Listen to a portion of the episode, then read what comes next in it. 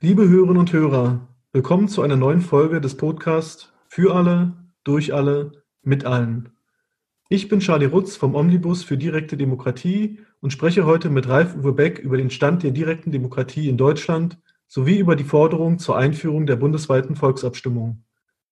Der 1962 in Eisenach geborene parteilose Bürgerrechtler Ralf Uwe Beck engagiert sich seit mehr als 20 Jahren beim Verein Mehr Demokratie und ist dort Bundesvorstandssprecher. Beruflich ist er als Pressechef der Evangelischen Kirche in Mitteldeutschland tätig. Von Haus aus ist er Traktorist und Theologe. Er kommt aus der subversiven DDR-Umweltbewegung und war in freien und kirchlichen Umweltgruppen aktiv. In den 90er Jahren bekleidete er beim Bund für Umwelt und Naturschutz die Ämter des Landesvorsitzenden in Thüringen und des stellvertretenden Bundesvorsitzenden. In seiner Heimat Thüringen hat er auch zwei erfolgreiche Volksbegehren für den Ausbau der direkten Demokratie initiiert. 2015 wurde ihm für sein politisches Engagement das Bundesverdienstkreuz verliehen. Persönlich kenne ich Ralf Uwe Beck durch meine Arbeit bei Mehr Demokratie, wo ich seit 2015 ehrenamtlich im Vorstand des Landesverbandes Berlin-Brandenburg aktiv bin. Ja, lieber Ralf Uwe, sei gegrüßt. Ja, hallo Charlie. Momentan ist ja das Beteiligungsinstrument Bürgerrat in aller Munde. Auf Deutschland bezogen ist das vor allem Mehr Demokratie und der Schöpflin-Stiftung zu verdanken, denn diese haben im vergangenen Jahr mit Unterstützung der Stiftung Mercator die erste bundesweite losbasierte Bürgerversammlung initiiert und die Teilnehmerinnen des Bürgerrats Demokratie haben dabei 22 Empfehlungen für die Politik erarbeitet, wie unsere parlamentarisch repräsentative Demokratie durch weitere Elemente der Bürgerbeteiligung und direkter Demokratie ergänzt werden kann. Es stellt sich jedoch die Frage, ob und wie diese Empfehlungen letztlich auch politisch umgesetzt werden. Denn verbindlich sind diese ja nicht. Um aber auf Augenhöhe mit der Politik zu agieren, brauchen wir doch auch verbindliche, direktdemokratische Instrumente. Ich denke da natürlich besonders an die bundesweite Volksabstimmung. Ähm, sage und schreibe 94 Prozent der Teilnehmenden des Bürgerrats Demokratie befürworteten, dass eine solche per Initiative aus der Bevölkerung eingeleitet werden kann. Dieses Instrument würde ja den Bürgerinnen und Bürgern ermöglichen, durch eigene Initiative ein Thema auf die politische Tagesordnung zu setzen. Wie siehst du das, Ralf Uwe? In welchem Verhältnis stehen die zwei unterschiedlichen Verfahren, Bürgerrat und bundesweite Volksabstimmung? Wir können die Bürgerbeteiligung gar nicht so, gar nicht vielfältig und kreativ genug denken. Wir sollten da ganz viel ausprobieren, von anderen auch lernen, die schon was ausprobiert haben. Derzeit haben die Bürgerräte Konjunktur, sind, in, sind eben in aller, in aller Munde. Die Schwierigkeit bei allen Beteiligungsformaten ist aber, dass hinter jeder Tür eines Beteiligungsraums, in den wir als Bürgerin, als Bürger eingeladen werden, lauert entweder die Genugtuung, dass ich gehört worden bin und dass das dann in die Abwägung für politische Entscheidungen einfließt, oder es lauert da eben auch der Anschiss. Also es kann auch sein, ich gehe aus dem Beteiligungsraum enttäuscht wieder raus, wenn, ja, wenn meine Interessen ignoriert worden sind. Das ist übrigens eine Wahrnehmung, die viele Menschen haben, die sich in den politischen Raum hinein bewegen und dann Politik, Verwaltung ansprechen, dass sie ganz oft eben abgebügelt werden. Mhm. Wenn wir uns diese Beteiligungsformate vorstellen wie ein gemauertes Gewölbe, also jedes Format steht für einen, jeder Stein dieses Gewölbes steht für ein Beteiligungsformat, dann hat der Bürgerrat bestimmt, äh, spielt eine ganz große Rolle und macht einen ganz besonders großen Stein aus.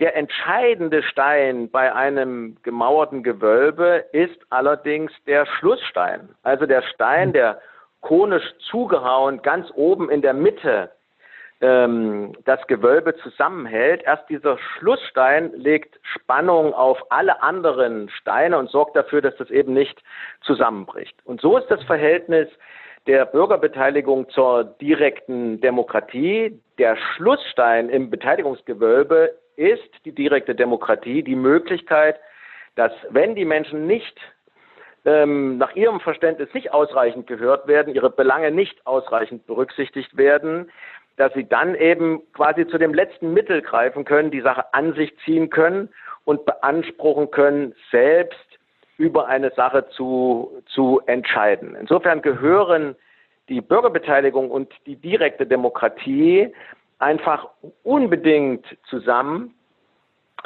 Ähm, die direkte Demokratie stärkt auch das, was von der Bürgerbeteiligung ausstrahlt und sorgt dafür, dass eben Bürgerbeteiligung nicht zu Spielwiesen mhm. verkommt. Also hilft, dass die Entscheider das wirklich auch wahrnehmen, was über die Bürgerbeteiligung die Bürger vorgebracht haben.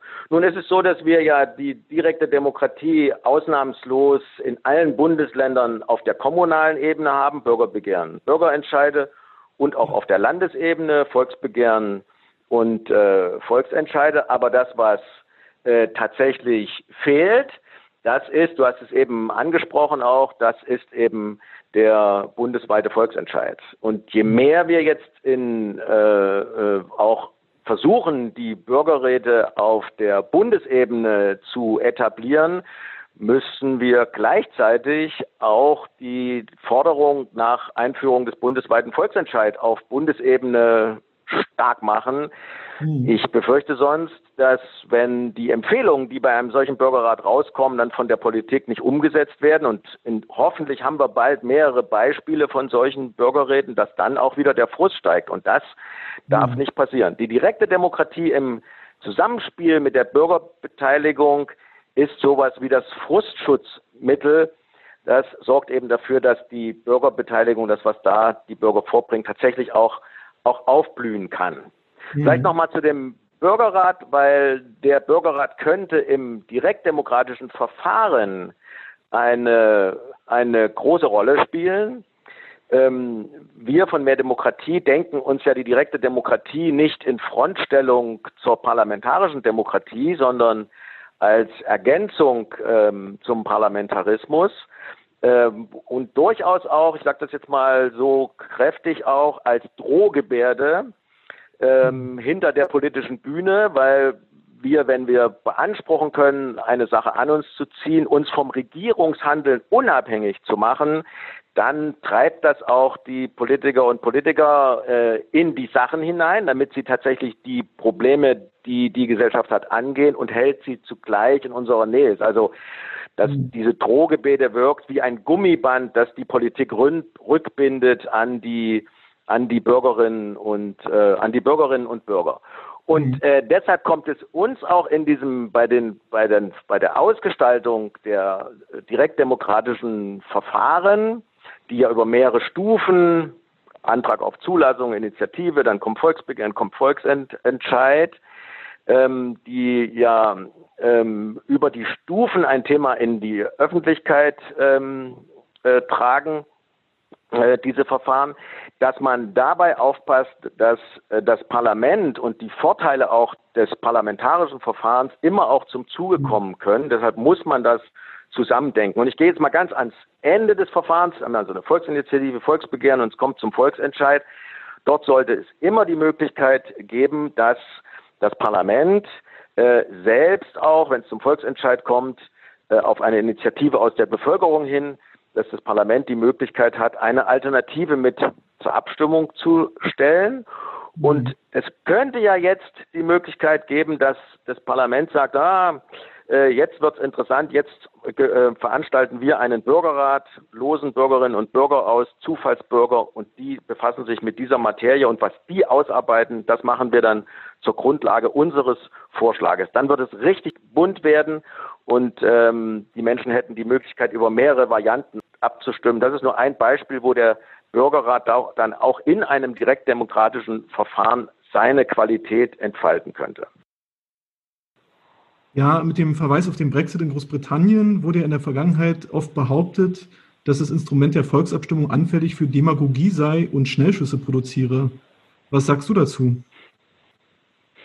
Also in der Tat hat in den letzten Jahren die Diskussion um den bundesweiten Volksentscheid, die sich, so habe ich das wahrgenommen, vom tatsächlich vom Niederen zum Höheren entwickelt hat. Also das Verständnis ist gewachsen bei der Politik dass es direkte Demokratie da geben sollte.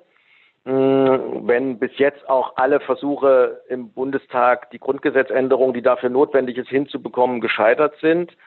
Aber immerhin. Aber diese Diskussion hat tatsächlich in den vergangenen zwei Jahren eine Delle bekommen. Und zwar, das eine ist der Brexit, genauso wie du es eben äh, gesagt hast, mit dem Hinweis, der Brexit zeige ja, ähm, dass ähm, direkte Demokratie dann anfällig sei für den Populismus und die zwei und die, äh, die, die Delle noch tiefer geworden in der Diskussion ist, dadurch, dass die, ähm, die AfD das Thema aufgenommen hat und in den mhm. Wahlkampf getragen hat mit dem Slogan äh, direkte Demokratie wie in der wie in der Schweiz. Damit muss man sich und das haben wir auch intensiv befassen und das sehr differenziert betrachten. Der Brexit war keine direkte Demokratie von unten, wie wir sie in allen Bundesländern haben, sondern der Brexit war von oben eingestielt von Cameron und verbunden mit dem Wunsch des Machterhalts. Infolgedessen ist er auch am Tag, als das Ergebnis verkündet worden ist,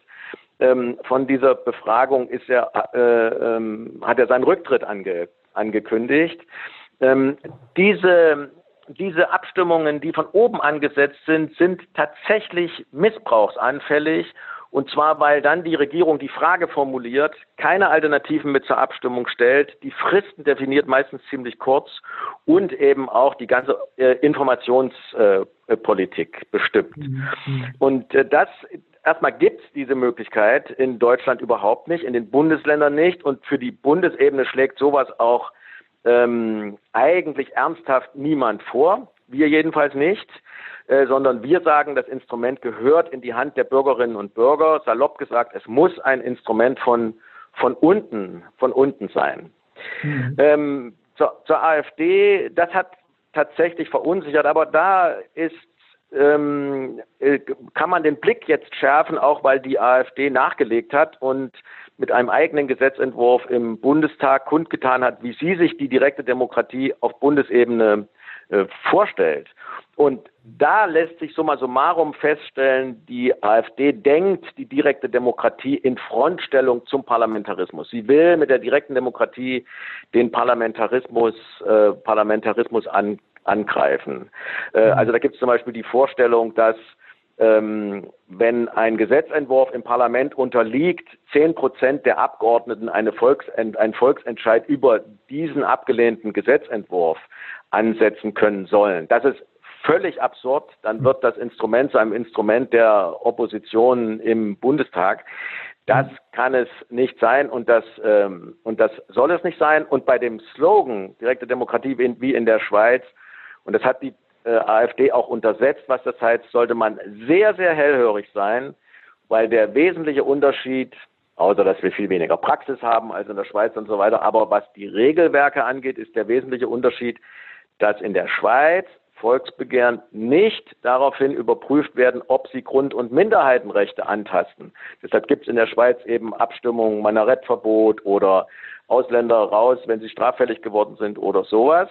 Das ist aber in allen 16 Bundesländern in Deutschland anders geregelt. Da werden Volksbegehren überprüft. Und die beiden Beispiele, die ich gerade genannt habe, wären mit ganz großer Wahrscheinlichkeit in Deutschland überhaupt nicht zugelassen worden. Also mhm. wir setzen darauf, dass es die sogenannte präventive Normenkontrolle gibt, also ein Volksbegehren, vor eine Volksinitiative, bevor sie ins Volksbegehren geht, bevor die große Unterschriftensammlung losgeht, muss gegebenenfalls vom Verfassungsgericht überprüft werden können, ob Grund- und Minderheitenrechte antastbar sind. Das mhm. will die AfD nicht. Und da dürfen wir alle Nachtigallen trapsen hören. Ja, noch ein letzter Punkt vielleicht, und zwar also in repräsentativen Umfragen äh, der letzten Jahre sagen immer mehr als zwei Drittel äh, der Bevölkerung, dass sie für die Einführung bundesweiter Volksentscheide sind. Äh, wir können auch noch ein Stück zurückgehen ins Jahr 1990. Da gab es ja den sogenannten zentralen runden Tisch. Der hat ja empfohlen, äh, dieses äh, Instrument einzuführen. Oh, das war ein Hoffnungstisch damals, der zentrale runde Tisch der DDR. Und äh, der hat ja in seiner ersten Sitzung schon, in seiner konstituierenden Sitzung, eine Arbeitsgruppe eingesetzt für die Erarbeitung einer Verfassung für eine neue DDR, für eine DDR 2. Mhm. Ähm, und diese Arbeit ist auch geleistet worden, unglaublich, in einer unglaublich äh, dichten Zeit. Äh, und es ist genau so, wie du das jetzt angedeutet hast. Es gab ganz selbstverständlich in dieser Verfassung einen Artikel, der, gefest, der festgelegt hat, dass es für die nationale Ebene, also für die ganze DDR, äh, die Möglichkeit von Volksbegehren und Volksentscheiden äh, geben sollte. Und diese Arbeitsgruppe hat äh, dann auch einstimmig, also mit den Stimmen der Union, die äh, bisher jedenfalls im Bundestag sich der Einführung von bundesweiten Volksentscheid verweigert hat. Aber mhm. dieser Entwurf am zentralen runden Tisch beziehungsweise ist von der Arbeitsgruppe ist äh, auch von der Union seinerzeit befürwortet worden. Leider ist, äh, hat dieser ähm, Verfassungsentwurf dann in der Folge keine große Rolle mehr gespielt.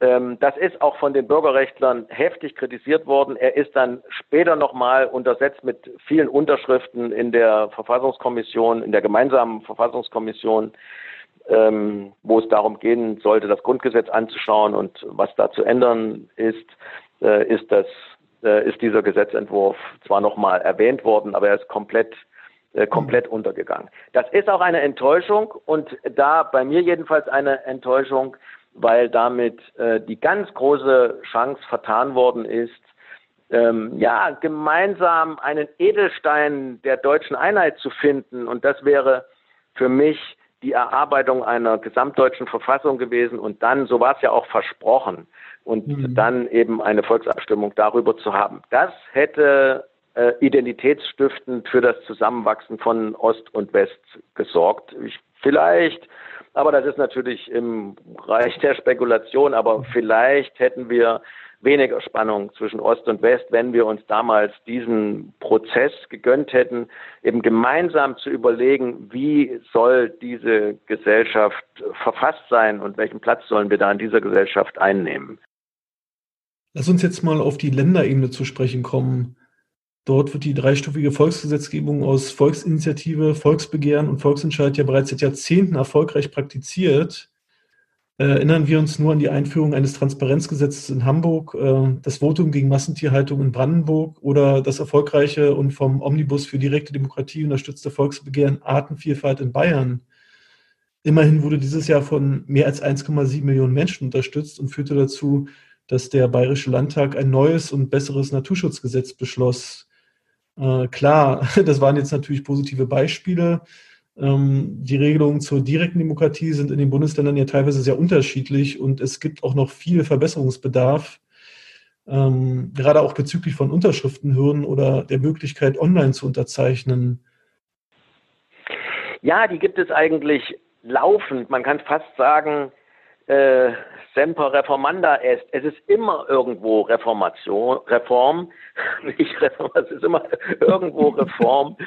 ähm, ähm, und mich begeistert das, weil das ist ein wunderschönes Beispiel, ähm, wie der Austausch zwischen den Ländern äh, wie, wie, wie, funktionieren kann, wie man voneinander lernen kann, wie man Erfahrungen im Umgang mit solchen Bürgerrechten äh, gegenseitig zur Kenntnis nehmen kann, wie man darauf achtet, was haben die einen ausprobiert und was sollten wir vielleicht jetzt einfach mal probieren. Da ist immer ein Austausch. Wir befördern das ja auch. Es gibt von mehr Demokratie aus die regelmäßig aufgelegten Rankings, wo wir die Länderregeln vergleichen. Das soll ja den Wettbewerb zwischen den Ländern auch anheizen, soll zeigen, wo läuft es gut und wo gibt es Kritik und was kann man eben tatsächlich voneinander lernen. Wir machen regelmäßig Volksbegehren, Bürgerbegehrensberichte, um dann auch zu gucken, wie entwickelt sich die Praxis.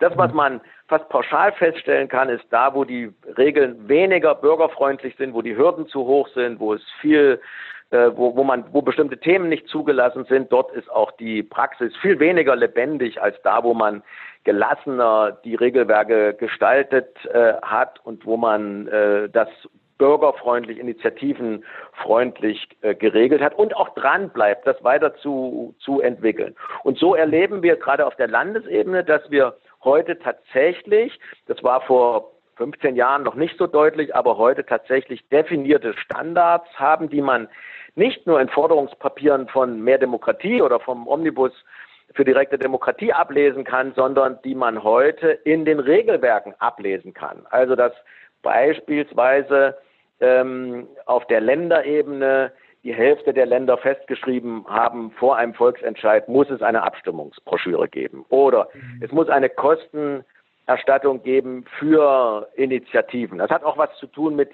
sozialer Exklusion, also dass nicht nur die, die Geld haben, die Instrumente nutzen können, sondern auch die, die eben weniger haben. Dass die Fristen lang sind, dass man auf die freie Unterschriftensammlung setzt und die Leute nicht für eine Unterschrift aufs Amt zwingt, dass es ein Recht für, auf Beratung für Initiativen gibt in formalen Fragen, damit sie nicht an irgendwelchem formalen Zeug scheitern müssen, sondern sich aufs Thema konzentrieren können. Das sind mhm. so Standards, die sich über die Jahre ähm, entwickelt haben und an denen sich heute Reformen in den Ländern auch orientieren. Das ist tatsächlich ein, ja, das ist, das ist, so stelle ich mir einfach auch, auch äh, Politik vor, dass man dass ein Landtag, der sowas beschließt, äh, auch später mal hingeht und nach fünf Jahren guckt, ja, was ist jetzt daraus geworden und hat sich das bewährt oder nicht und hoffentlich den politischen Willen mitbringt, dann, äh, dann nachzujustieren. Wenn man jetzt konkret drauf guckt, dann glaube ich, wird zunehmend das Thema der Digitalisierung eine Rolle, eine Rolle spielen. Wir haben in Bremen beispielsweise kann man jetzt schon auf Landesebene ähm, Volksinitiativen online unterzeichnen. Schleswig-Holstein ist da dran, das äh, zu lösen, aber nur für Volksinitiativen. Jetzt gibt es Menschen, die sagen, warum denn das? Warum nicht gleich für Volksbegehren? Das ist etwas, was zum Beispiel auch in Brandenburg derzeit diskutiert wird. Also da scheint sich etwas zu, ähm, zu entwickeln. Und mhm. ähm, ja, also das, da gibt's immer wieder, das ist mal in dem einen Jahr wird das und dann so langsam entwickelt sich das, das ist, ist interessant. Insgesamt vielleicht noch, um das abzuschließen, das, das Kapitel, setzen die ganzen Regelwerke darauf, dass ähm, Frontenbildung zwischen beispielsweise auf der kommunalen Ebene zwischen Initiativen und dem Gemeinde, dem Stadtrat, dem Kreistag möglichst vermieden werden und die Verfahren durchlässiger werden. Also dass es immer wieder Gelegenheiten gibt, äh, und Anlässe gibt, sich auszu, auszutauschen, aufeinander zuzugehen und das Gespräch zu suchen. Fast mhm. mustergültig ähm, ist das geregelt in dem einzigen Gesetz für direkte Demokratie auf kommunaler Ebene, das wir in Deutschland haben, sonst steht es in den Kommunalverfassungen. Das ist in Thüringen. Das ist Gesetz geht zurück auf ein, ähm, auf ein Volksbegehren, das äh, mehr Demokratie in Partnerschaft mit noch 20 anderen Organisationen äh, durchgezogen, durchgezogen hat. Da kann man, das ist laut dem Ranking, dem Vergleich der Länder äh, auf Position 1 äh, derzeit unter den Bundesländern und da kann man ablesen, wie dialogorientiert man heute solche Regelwerke gestalten kann. Aber jetzt sei mal nicht so bescheiden, das ist ja praktisch unter deiner Federführung auch passiert, ne? Du kommst ja aus Thüringen. Stimmt, ich bin Thüringer. Ja. genau. ja, aber es ist nicht alleine mein Werk, sondern ähm, ähm, ich war zwar Vertrauensperson bei dem Volksbegehren, aber, und das muss man, wenn man das anspricht, natürlich dazu sagen, A, es gab in Thüringen ähm, ähm, ein ganz, ganz starkes Bündnis, äh, eben mit den 20 Organisationen und für das Volksbegehren, wir hatten ja vorher auch schon eins, wo wir die, Kommunal die, die Landesebene versucht haben zu reformieren, was mhm. auch zum Teil gelungen ist. Äh, aber es waren jedes Mal ungefähr 2000 Menschen ehrenamtlich aktiv und das so über einen Zeitraum von, äh, von vier Monaten. Das war die Zeit, in der wir dann die Unterschriften zu sammeln, zu sammeln hatten, nämlich 10 Prozent aller Stimmberechtigten. Eine ausgesprochen hohe, hohe Hürde. Mhm. Zu den Kernforderungen von mehr Demokratie gehört ja auch das fakultative Referendum, also ein verbindliches Vetorecht gegen politische Entscheidungen. In der Schweiz wird es bereits seit über 150 Jahren praktiziert. Dort treten vom Parlament beschlossene Gesetze erst nach 100 Tagen in Kraft. Und das aus gutem Grund, denn in diesem Zeitraum können die Bürgerinnen und Bürger per Unterschriftensammlung eine Volksabstimmung herbeiführen, ob ein Gesetz in Kraft treten darf oder nicht. In Deutschland besteht immerhin auf der Kommunalebene die Möglichkeit, per Bürgerentscheid Beschlüsse von Gemeinderäten rückgängig zu machen. Auf der Länderebene dagegen ist ein fakultatives Referendum nur in Bremen und Hamburg in Ausnahmefällen möglich. Ähm, sollte diese direktdemokratische Praxis nicht viel mehr ausgebaut und auch auf der Bundesebene eingeführt werden, das könnte doch auch dazu beitragen, dass die Parlamentarier neue Gesetze mit mehr Umsicht erarbeiten. Auch Lobbyisten hätten es wohl ja viel schwieriger, denn es ist ja bekannt, dass Konzernlobbyisten nicht nur Einfluss auf die Gesetzgebung nehmen, sondern auch direkt daran mitschreiben. Ähm, das würde sich bestimmt ändern, wenn der Politik bewusst ist, dass die Bevölkerung immer das letzte Wort hat und auch Gesetze wieder zurücknehmen kann. Wie siehst du das, Ralf Uwe?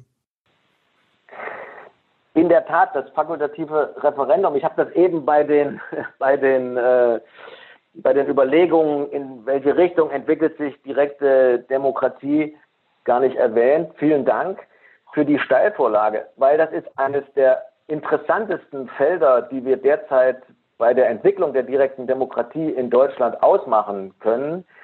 Und das ist nicht nur nicht mehr nur im visionären Raum oder in, äh, allein auf unseren Forderungslisten, sondern es gibt aus der Politik konkrete Vorschläge, das fakultative Referendum einzuführen. Und zwar, wer das zuerst gemacht hat, äh, und zwar lupenrein nach dem Schweizer Vorbild, wie eben skizziert, also dass Gesetze eben erst nach 100 Tagen in Kraft treten und die, die Bürger in der Zeit die Möglichkeit haben, dann Unterschriften zu sammeln, kommen die zusammen, kommt es dann zum Volksentscheid darüber, ob das Gesetz in Kraft treten soll. Diesen Vorschlag hat in Thüringen der damalige CDU- und Fraktionschef Mike Moring gemacht. Mhm. Und zwar aus dem Erleben heraus, dass zum ersten Mal ähm, seit ähm, der Konsolidierung des Thüringer Landtags nach der friedlichen Revolution äh, die CDU in der Opposition äh, sitzt und dann wahrgenommen hat, dass ja, wie das sozusagen das den parlamentarischen Betrieb von der anderen Seite wahrgenommen wahrgenommen hat. Und das glaube ich hat die CDU angestachelt, darüber nachzudenken, welche Korrekturmöglichkeiten kann es geben. Und das hier nun ist ja das schärfste Schwert, das man Bürgerinnen und Bürgern für die Kontrolle von Parlament und Regierung in die Hand geben geben kann. Ähm, ich zitiere mal den Mike Moring, weil also der hat im Landtag bei der Einbringung seines eigenen Gesetzentwurfs gesagt, wenn der Bürger künftig bei Gesetzen des Landtags das letzte Wort hat, dann zwingt es den politischen Betrieb nahezu unumgänglich dazu, mit mehr Sorgfalt, mit mehr Kommunikation, mit mehr Nachfrage, mit mehr Zeit die Gesetze auf den Weg zu bringen. Und das ist, die, das ist das, was er da ausgedrückt hat, ist die perspektivische Wirkung äh, des fakultativen Referendums. Übrigens, der Begriff ist ja, ist ja ein bisschen sperrig, kommt eben aus der, aus der Schweiz, ist in der Schweiz das älteste Instrument, mhm. ähm, das es dort seit fast 150 Jahren gibt mit der Wirkung, dass wir heute eben in der Schweiz eine Konsensregierung haben. Das hat mit diesem fakultativen Referendum zu tun, weil dieses Instrument in der Anfangszeit über Jahrzehnte von der Opposition zunächst genutzt worden ist und man genau das vermeiden wollte, dass die direkte Demokratie eben genutzt wird, um Regierungshandeln dauernd auszubremsen. Und deshalb hat man dann gesagt, wir machen das mit der Regierungsbildung einfach äh, mhm. anders. Aber wir schaffen dieses Instrument äh, nicht mehr ab. Und äh, tatsächlich stellen wir in der Schweiz eben diese Wirkung, die Mike Moring hier prophezeit hat im Thüringer Landtag, die stellen wir dort eben auch fest. Die, äh, das, die, äh, die Schweizer Parlamente, wir haben das Instrument ja auf allen politischen Ebenen, lassen sich mehr Zeit, sind sorgfältiger, sogenannte, es gibt da das sogenannte Genehmlassungs, Vernehmlassungsverfahren, äh, also Anhörung von Bürgerinnen und Bürgern und deren deren Interessen. Äh, in Thüringen ist es seit 2016 nicht weiter, äh, seit, ja, seit 2016 nicht weitergegangen. Das liegt noch auf dem ähm, Verhandlungstisch. Ähm, jetzt haben wir in Thüringen eine Minderheitsregierung. Könnte sein, dass das gute Bedingungen sind, dass man stärker interfraktionell arbeitet und dann auch zueinander kommt. Mhm. Rot-Rot-Grün will die Hürden für Volksbegehren senken, die CDU will das fakultative Referendum. Daraus würde eine richtig runde ähm, Volksbegehrensreform, die Schule machen könnte für andere Länder. Mhm. Äh, Hoffnung gibt es auch in Sachsen. Dort hat äh, der Ministerpräsident im, noch im Wahlkampf vor den äh, Landtagswahlen, äh, Kretschmer, hat einen hat genau denselben Vorschlag gemacht wie Mike Moring und er hat einen wunderschönen Titel gefunden für dieses fakultative Referendum, nämlich den Volkseinwand. Und mhm. das beschreibt eigentlich ja, was das Instrument, äh, was das Instrument ausmacht. Und in Sachsen ist es sogar so, dass wie in Thüringen ähm, eine ähnliche Konstellation herrscht. Dort haben wir mittlerweile die höchste Volksbegehrenshürde in ganz Deutschland. Die Hürde äh, liegt zwischen 13 und 14 Prozent, uneinnehmbar. Und äh, äh, da gibt es Bestrebungen von SPD, Grünen, Linken, diese Hürde zu senken. Und jetzt kommt die CDU eben mit dem fakultativen Referendum, die sich vorher für diese Volksbegehrensreform nicht so wahnsinnig erwärmt hat. Und das jetzt zusammenzubringen, das jedenfalls sieht der Koalitionsvertrag vor. Also es könnte sein, mal gucken, wer schneller ist, dass äh, in Thüringen und Sachsen für die gesamte Entwicklung der direkten Demokratie in Deutschland eben ein Modell gefunden wird und tatsächlich Verfassungsgeschichte geschrieben wird, äh, wie damals am zentralen Rundentisch der, der DDR, nur dass das dann hoffentlich auch gesetzt wird. Es mhm. würde die äh, direkte Demokratie vervollständigen, ähnlich wie in der Schweiz, weil wir haben in der Schweiz sehr ausgeprägt eben dieses fakultative Referendum und das Initiativrecht, also dass man als Bevölkerung selber Gesetzentwürfe schreibt, nicht nur die Gesetzentwürfe des Landtags kassieren kann. Und das gibt es eben in Deutschland derzeit noch nirgendwo, in keinem Bundesland. Äh, auf, wir kennen das auf kommunaler Ebene, dass man Gemeinderatsbeschlüsse zurückholen kann, aber eben nicht, ähm, aber eben nicht diese Möglichkeit des, des Volks des Volkseinwandes. Das würde uns also ein deutliches Stück voranbringen und die politische Kultur entwickeln. Mhm. Aber du hast ja auch angesprochen, die Gesetzesinitiative in Thüringen. Und äh, ein Problem ist ja, dass dort sogenannte Themenausschlüsse vorgesehen sind und insbesondere der Finanzvorbehalt. Wenn man es jetzt sich so anschaut, dann sind ja solche Einschränkungen äh, praktisch äh, oder führen solche Einschränkungen ja praktisch dazu, dass das Instrument an sich wirkungslos wäre, ähm, weil sämtliche verabschiedeten Gesetze ähm, die eine wesentliche finanzielle Auswirkung auf den Haushalt haben, wären dann tabu. Also insofern, da muss man sicherlich noch sehr nachbessern und auch, das gilt ja auch für die bundesweite Volksabstimmung, also dass dieser Themenausschluss auf jeden Fall vermieden werden muss. Ne? Wenn es in Thüringen tatsächlich zu einer Reform kommt, jetzt während der Zeit der Minderheitsregierung, dann muss man das Finanztabu abschaffen oder mindestens liberalisieren. Thürings, Thüringen hat äh, das härteste Finanztabu unter allen Bundesländern. Wir haben ganz gute Regeln in Bayern, in Berlin, auch in Sachsen. Aber mhm. ansonsten ist das ein Problem, das wir fast überall bei der direkten Demokratie in Deutschland, jedenfalls auf Landesebene haben. Da steckt ein Misstrauen gegenüber den Bürgerinnen und Bürgern drin und auch der Vorwurf, wenn man über Geld abstimmt, würden sich die, die Menschen dann selbst bedienen und den Staat eben zum Selbstbedienungsladen machen. Und das ist aber äh, überhaupt nicht gedeckt durch die Erfahrung, die wir beispielsweise in der Schweiz damit haben, dass die Menschen auch über Finanzen abstimmen. Man hat das verglichen, weil es gibt unterschiedliche Regeln in den Kantonen. Bei den einen darf man mehr über Finanzen abstimmen, bei anderen weniger. Insofern kann man das sehr, sehr gut untersuchen. Und die Ergebnisse sind eindeutig. Da, mhm. wo die Menschen auch über Geld abstimmen, gibt es drei Wirkungen. Die Ausgaben der öffentlichen Hand gehen zurück. Also die Menschen sind ausgesprochen sparsam im Umgang mit öffentlichen Mitteln. Das zweite ist, die Schuldenaufnahme geht zurück. Also sie wollen den nachfolgenden Generationen diese Last nicht aufbürgen. Und das dritte ist, sogar die Steuerhinterziehung geht zurück, weil eben das Bewusstsein wächst, dass wir es hier mit dem mit, mit unser aller Geld äh, zu tun haben, mit dem wir dann mhm. Gesellschaft zu gestalten haben. Also es gibt überhaupt keinen Grund für dieses in Deutschland ausgeprägte Misstrauen, weil am Ende, das müssen wir uns klar machen, zahlen wir als Bürgerinnen und Bürger ausnahmslos jede Zeche. Und dass mhm. wir dann über Finanzen nicht mit abstimmen dürfen, das ist einfach nicht hinnehmbar. Was klar ist, da sind sich alle einig, Volksabstimmung über den Haushalt im Ganzen, den sollte es nicht geben. Das deckt sich auch mit unseren Vorschlägen. Ja, lieber Ralf Uwe, abschließend möchte ich noch auf ein Herzensprojekt von dir zu sprechen kommen, das Baumkreuz. Äh, einigen Hörerinnen und Hörern wird das jetzt nicht so viel sagen und deswegen werde ich noch ein paar Worte dazu verlieren. Äh, diese Aktion wurde kurz nach dem Mauerfall am ehemaligen Grenz- bzw. Todesstreifen zwischen Thüringen und Hessen bei der Ortschaft Ifter ins Leben gerufen. Seit 1990 treffen sich dort jedes Jahr Menschen aus ganz Deutschland, um Bäume zu pflanzen und zu pflegen.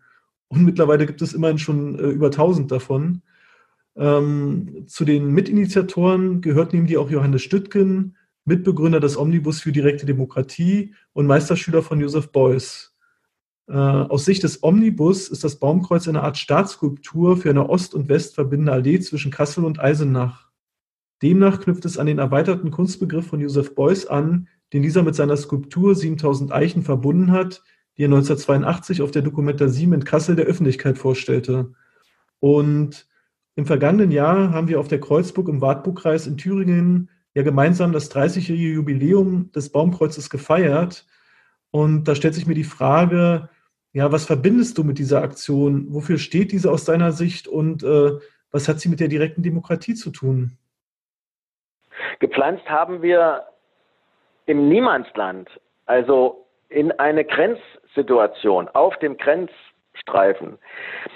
Und Anfang der 90er Jahre war die Denkrichtung nach dem Mauerfall eine Denkrichtung, wo wir vom Osten aus ganz massiv in Richtung Westen gedacht haben und den Westen als Modell angesehen haben. Ganz simpel gab es einfach Menschen, die gesagt haben, ja, jetzt, wir wollen auch so leben. Mhm. Ähm, und, äh, und andererseits hat der Westen ähm, eben auf den Osten geguckt und hat gesagt, jetzt haben wir die Chance, unseren Lebens-, unseren Wirtschaftsstil auf den Osten ähm, zu übertragen. Und diese Entscheidung, bei der ursprünglichen Idee einer Ost-West verbindenden Allee nicht einfach in Kassel den ersten Baum in die Erde zu setzen und dann in Eisenach den letzten, sind mhm. wir eben darauf gekommen zu sagen, nein, wir müssen in die Mitte gehen. Ähm, äh, das ist zufällig auch die Mitte Deutschlands. Wir müssen dahin gehen, wo die Denkrichtung unterbrochen wird, die Blickrichtung unterbrochen wird, nämlich wir gehen in die Mitte, wir gehen genau in diese Grenzsituation.